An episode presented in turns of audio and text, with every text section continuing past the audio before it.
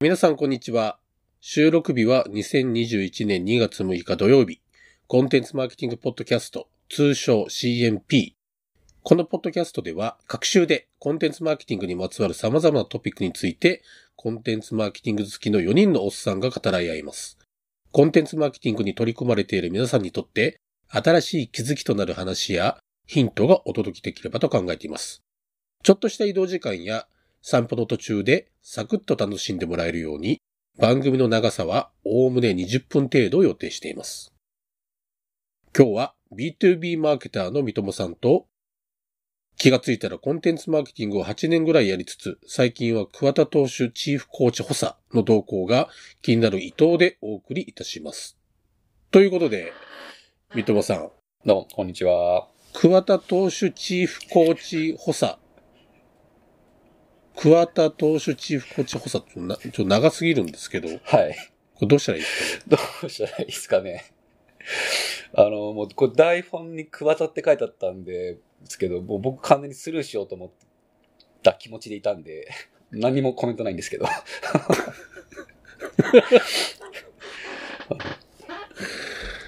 いや、桑田のニュース全然追ってなかったです。すいません。あ、み、三友さんどっかファンないんですか？いや、全然今野球見てないですね。あの、中学生の時は、あの、ベイスターズのファンクラブに入ってました。ベイスターズのファンクラブ？はい。え、そう、ベイスターズ好きだったんですか？当時好きでしたね。あの、だからそれこそ大魔神がいて、あの、ローローズがいて。いい時代ですね。はい。マシンガン打線の時代ですね。強い時代です。権藤監督。はい。あ、そうです、そうです。ただもうその翌年からもう嘘みたいに弱くなっちゃって、もうそこでもうなんかこうテンション下がって野球離れちゃいましたね。なるほど。弱くなったら見捨てるタイプのちょっと冷たい感じの、そうですね。人ね。弱くても、こう、なんかこう、接戦するとかいい試合をしてくれたらあれなんですけど、こう、はい、本当に嘘みたいに弱くなっちゃったんで。はい。そうなんです、ね、もしあのままベイスターズがこうね、こう、いいチームでいてくれたら、あの、僕は、野球にいたかもしれないんですけど。なるほど。はい。っていうとベイスターズファンに来られちゃうかな。はい。じゃあちょっと折々に触れて、このポッドキャストでちょっと、プロ野球の春季キャンプの話ちょっとしていきたいと思いますんで、よろしくお願いします。じゃあ、あの、今日の、今日のトークテーマなんですけど、トークテーマは、一応今日はネタ出ししてくれたのは三友さんで、テーマは一応事業会社のメディア化ということで、記事取り上げてお話ししていきたいと思います。じゃあ、三友さんからじゃあサマリーのご紹介お願いできますか。はい、了解です。まあ、あの、こう海外のコンテンツマーケティング会話だと、こう、4年とか、もうちょっと前ですかね、5、6年前くらいからこう事業会社がメディア企業を買収、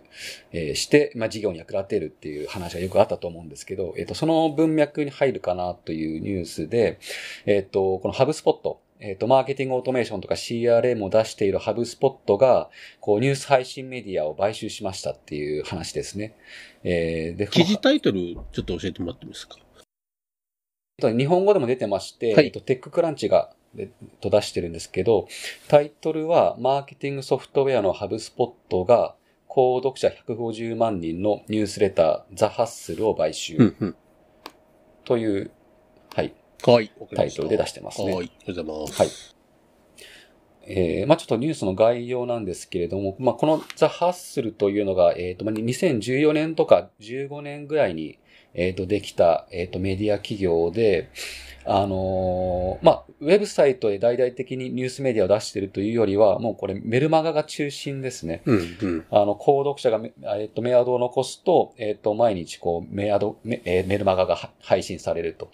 で、内容としては、まあ、こう、テック系とか、えっ、と、直近のビジネスとか、うん、教育とか、うん、えー、そういうものに関するニュースとかコラムが中心で、まあ、まあ、僕も購読したんですけど、パッと見こう、確かにこう、ハブスポットの見込み客の人が購読しそうな雰囲気の、えー、ニュースメディアですね。なんか、えっ、ー、と、シリコンバレー系の話が多かったりですとか。うん、で、購読者数は150万人ということで、多いですね。まあえー、はい、多いですね。存在感のあるメディアだなというふうに思ってます。結構出来上がって最近なんですよね。そうですね。まだ本当に5、6年ぐらいの歴史ですね。見てみると。で、まあメ、メルマガって聞くとなんかこうテキストだけの味気ない感じをこうイメージすることも多いと思うんですけど、まあ彼らのこうメルマガ見てみると、えっ、ー、とまあ画像だったり自負だったりがまあ随時こうセンスいい感じで入っていて、えー、まあかなりこう、まあセンスもいいメルマガだなっていうふうには思いますね。で、で、ポイントとしては、まあ、やっぱりハブスポットってもともとこう自社で、あの、まあ、インバウンドマーケティングっていうこのコンセプトを掲げながら、このコンテンツ発信を自社でもともとすごい頑張ってきた会社だと思うんですよね。あの、ブログの中で、このマーケティングに関するノウハウ記事を、こうずっと出してきた、えー、っと、会社だ、なんですけれども、まあ、その、そういう会社がまた新たにメディア企業を買収したっていうところが、えっ、ー、と、まあ、ポイントというか、面白いところかなっていうふうには思ってます。うんうん、はい。で、あの、まあ、ハブスポットの中の人が今回の買収について書いたブログ記事でもちょっと簡単に触れたんですけれども、えー、まあ、今までハブスポットがこう出してきた、えっ、ー、と、コンテンツ、記事っていうのは、まあ、マーケティングのノウハウとか、えっ、ー、と、そういうものが中心で、まあ、ある種限られた、えっ、と、層に総向けの、えっ、と、コンテンツですよね。えっ、と、まあ、ちょっと補足すると、まあ、それこそ、えっ、と、マーケティング関連でもニーズが顕在化して、自分で検索するような人が、えっ、と、見に来るようなコンテンツを中心にしてきたかと思うんですけれども、まあ、おそらくそれだけだと、えっ、と、リーチできる層って、まあ、どこかで限りが出てくるっていうところだと思います。なので、えっ、と、見込み客なんだけれども、まだこのアクションは自分でしてないっていう、まあ、より潜在層に近い人たちをこう、取り込む、まあ、何らか接触する必要性を感じてたんじゃないかなっていうふうに思うんですけれども、まあ、その手段として、まあ、あの、ニュースメディアとして相性が良くて、えっ、ー、と、購読、購読者数も多い、で、このハッスルという企業を、えー、買収したというのが、えっ、ー、と、えー、趣旨かなというふうに思ってます。これ、ハブスポットって、あの、ブログが皆さんよく知ってるチャンネルだと思うんですけど、なんかあれなんですかね、このニュースレターっていうのは、新しい、そのハブスポット自身が機能として持ってるメール配信の機能とは別で、そのハブスポット公式としての、そのニュースレターチャンネルっていうのは、今まであんまやってなかったんですかね？僕ちょっとあんまり知らないんで、そのあたり、あの、はっきり分かってないんですけど。ああ、そうですね。えっと、あ、ハブスポット自身がメルマガをやってたかっっていうところだと、まあ、おそらく、ごめんなさい、僕もちゃんと見てないんですけれども、やってると思いますね。で、ただ、やっぱりそこでの発信する情報っていうのは、やっぱりあくまでこのマーケティングのニーズ顕在層が中心だと思うので、まあ、やはりこのより潜在層にリーチするっていうところが、えっ、と、一番の趣旨だったと思うんですけど、まあなんか、まあその買収したメディアの使用手段がメルマガだったっていうのはちょっと面白いなと思いますね。なるほど。はい。そのハブスポット将来のお客さんになりそうな企業のカスタマーベースを持ってる、その、ニュースレターサービスを今回新しく、なんていうんですかね、育てるっていうよりかは買収によってこう一気にそうですよね。と、スケールさせる形で進めていこうっていう取り組みなんじゃないかってことですかね。はい、そう、そうですよね。まあやっぱり僕もあの、以前記者やってたんで、なんかこうなんとなく想像するんですけど、やっぱりあの、温度メディアみたいにこう、賞味期限が比較的長いノウハウ記事を出すこう筋筋肉と、この日々のデイリーのニュースにキャッチアップしながら、こう、即時で作っていくニュースってやっぱり、はい、作る筋肉全然違うんで、うんうん、まあ、そもそもあの既存のリソースで対応できるのかっていうところもあるかもしれないですし、まああとまあゼロベースで購読者数をまた時間かけて積み上げていくよりは、まあ買っちゃった方が早いっていう、そういうのもあるんだろうなっていうところですね。うん、まあそのフロー的な情報とストック的な情報の部分でいくと、やっぱりその、ブログ記事は比較的こう、ずっと乱れ続けるストックを意識するような感じのものだけど、そうなるとやっぱりこう、タイムリーなものとか、そういったものとかっていうのは、発信のプライオリティちょっと下がり気味になっちゃうけれども、ニュースレターだと、そこはどんどんどんどん、前、これ平日配信ですもんね。まあ、こう、タイムリーに発信できるっていう良さは確かにありそうですよね。そうね。そういった意味では確かに新しい取り組みですよね。うん。で、やっぱりなんかこれまでの温度メディアみたいにこのノウハウ記事をちゃんと自分で検索して取りに来るようなこの姿勢の方っていうのは、やっぱりまあ全体で見ると限られると思うんですけど、ただ、こう、デイリーのニュースであればちゃんと見るよっていう、また別の層ってかなり多いと思うんで、うんうんうん、うん。そこ。にリーチできるっていうのは大きいですよね。確かに面白い。ここなんか、ポッドキャストもやってるみたいですね。あ、そうですよね。ポッドキャストも、はい、やってますし、起業家向けの、まあ、コミュニティサービスみたいなのもやってますよね。。なるほど。な面白い。起業家向けのコミュニティサービスをするくらいなので、やっぱり、あの、おそらくハッスルの対象としては、こう、エンタープライズ系っていうよりは、もうちょっとちっちゃい、うん。あの、スタートアップ系の会社だと思うので、うんまあ、そういう意味で言うと、ハブスポットのこのメインターゲット層も、まあ、あの、中小規模のうん。ちっちゃい、あの、き企業だったり、チームだったりするはずなので、うん。えーそこの相性も、えっ、と、いいんだろうなっていうふうには思いましたね。ハブスポット単体で見ると、その、インバウンドマーケティングのツールというかソフトウェアを提供している会社だけれども、会社自身が持っているそういう温度メディアもある、あるし、で、ハッスルみたいなの今回買う。で、そこでポッドキャストもついてる、ニュースレターに150万のサブスクライバーもついてるっていうことで、と、ソフトウェア会社、なんか、ソフトウェア会社なのか、メディア会社なのか、なんかそのあたりのところとかっていうのが、もはやなんか、境目が見えなくなってきますよね。そうですよね。結構うん相性がいいマッチングですよね。せあの、一般的に見ても。あえっ、と、この、うん。つまり、マネタイズはできるけど、えっ、と、ユーザーへのリーチが弱い SaaS 企業と、えっ、と、ユーザーへのリーチはあるけれども、マネタイズが、えっ、と、強くないメディア企業っていうところのマッチングっていうのは、まあ、あの、いろんなところでこう、まあ、相性がいい、えーところだと思うので、まあ、こういう話だと、こう、まあ、うちは B2B じゃないしとか、ハブスポット使ってないしっていうふうな、えーのもあるかもしれないんですけど、やっぱこう、コンテンツマーケティング全般に、あの、こう、応用できるし示唆がある話だなと思っていて、うん。やっぱり、温度メディアというと、こう、いわゆるノウハウ記事とか、そういう、あの、賞味期限が長い、えっ、と、うんコンテンツが多いと思うんですよね。うんもうストック型として使えるような。うん。えっと、で、ただやっぱりそれだと、このリーチできる層が限られてくるっていうところがあると思うので、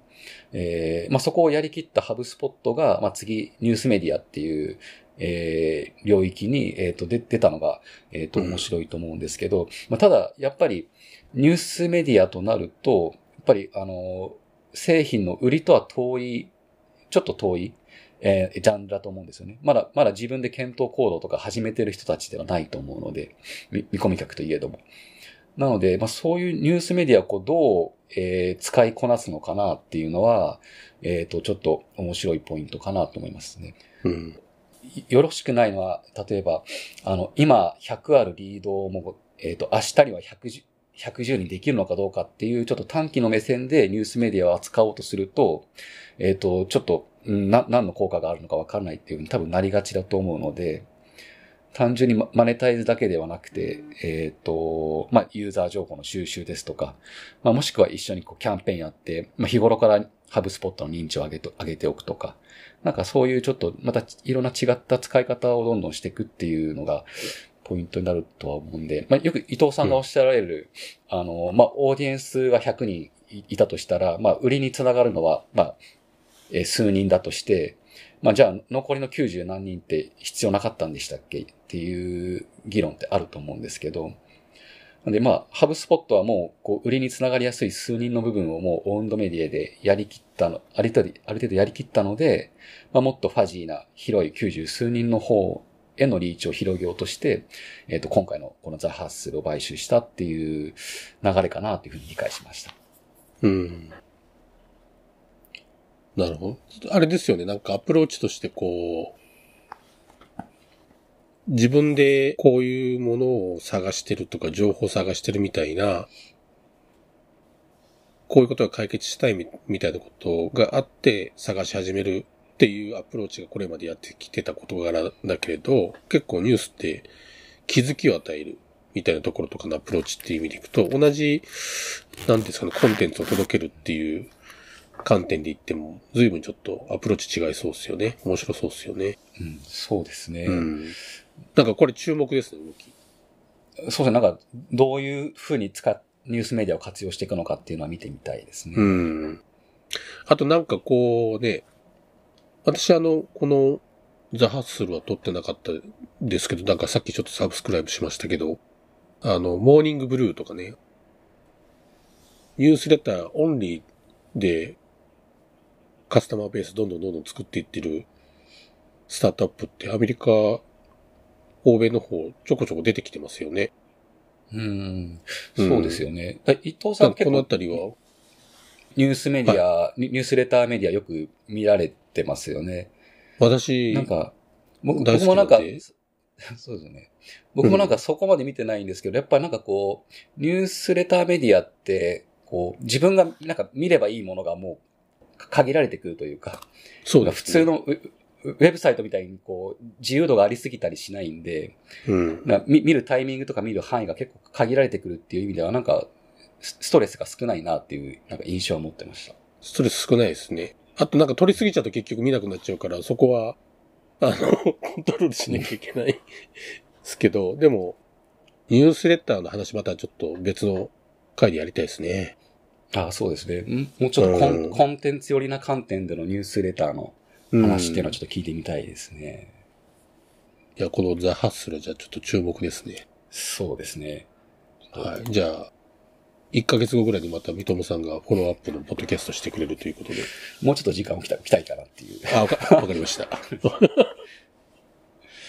はい。じゃあ、今日は、あハブスポットのえニュースレター企業の買収のお話を通じて、事業会社のメディア化の話っていうところに関して少しお話ししてみました。そうですね。そろそろ締めなんですけど、今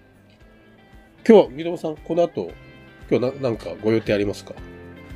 あ、僕ですか？今日はですね、あの、溜まった原稿を片付けまくるという日です。もうなんかワーカホリックじゃないですか。はい。あの、書かなきゃいけない記事が山ほど溜まってるので。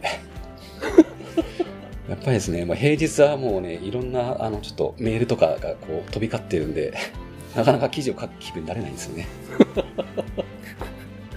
あ、じゃあ、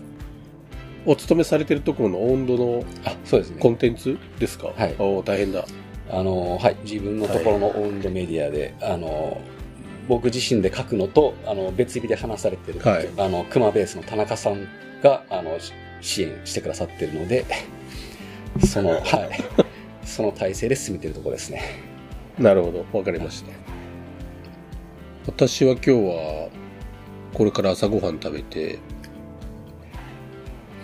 ちょっと桑田投手のことをちょっと考えようかなと思ってます。だだいぶ考える時間ありますけど。ということで、なんか、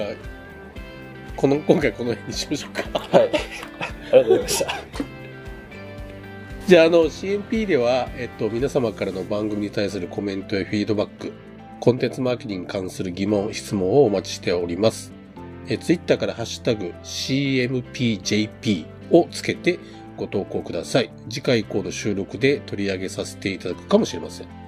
今後も継続的に番組を聞いてくださる方は、ぜひ、ポッドキャストへご登録ください。また内容が気に入ったらレビューもお願いします。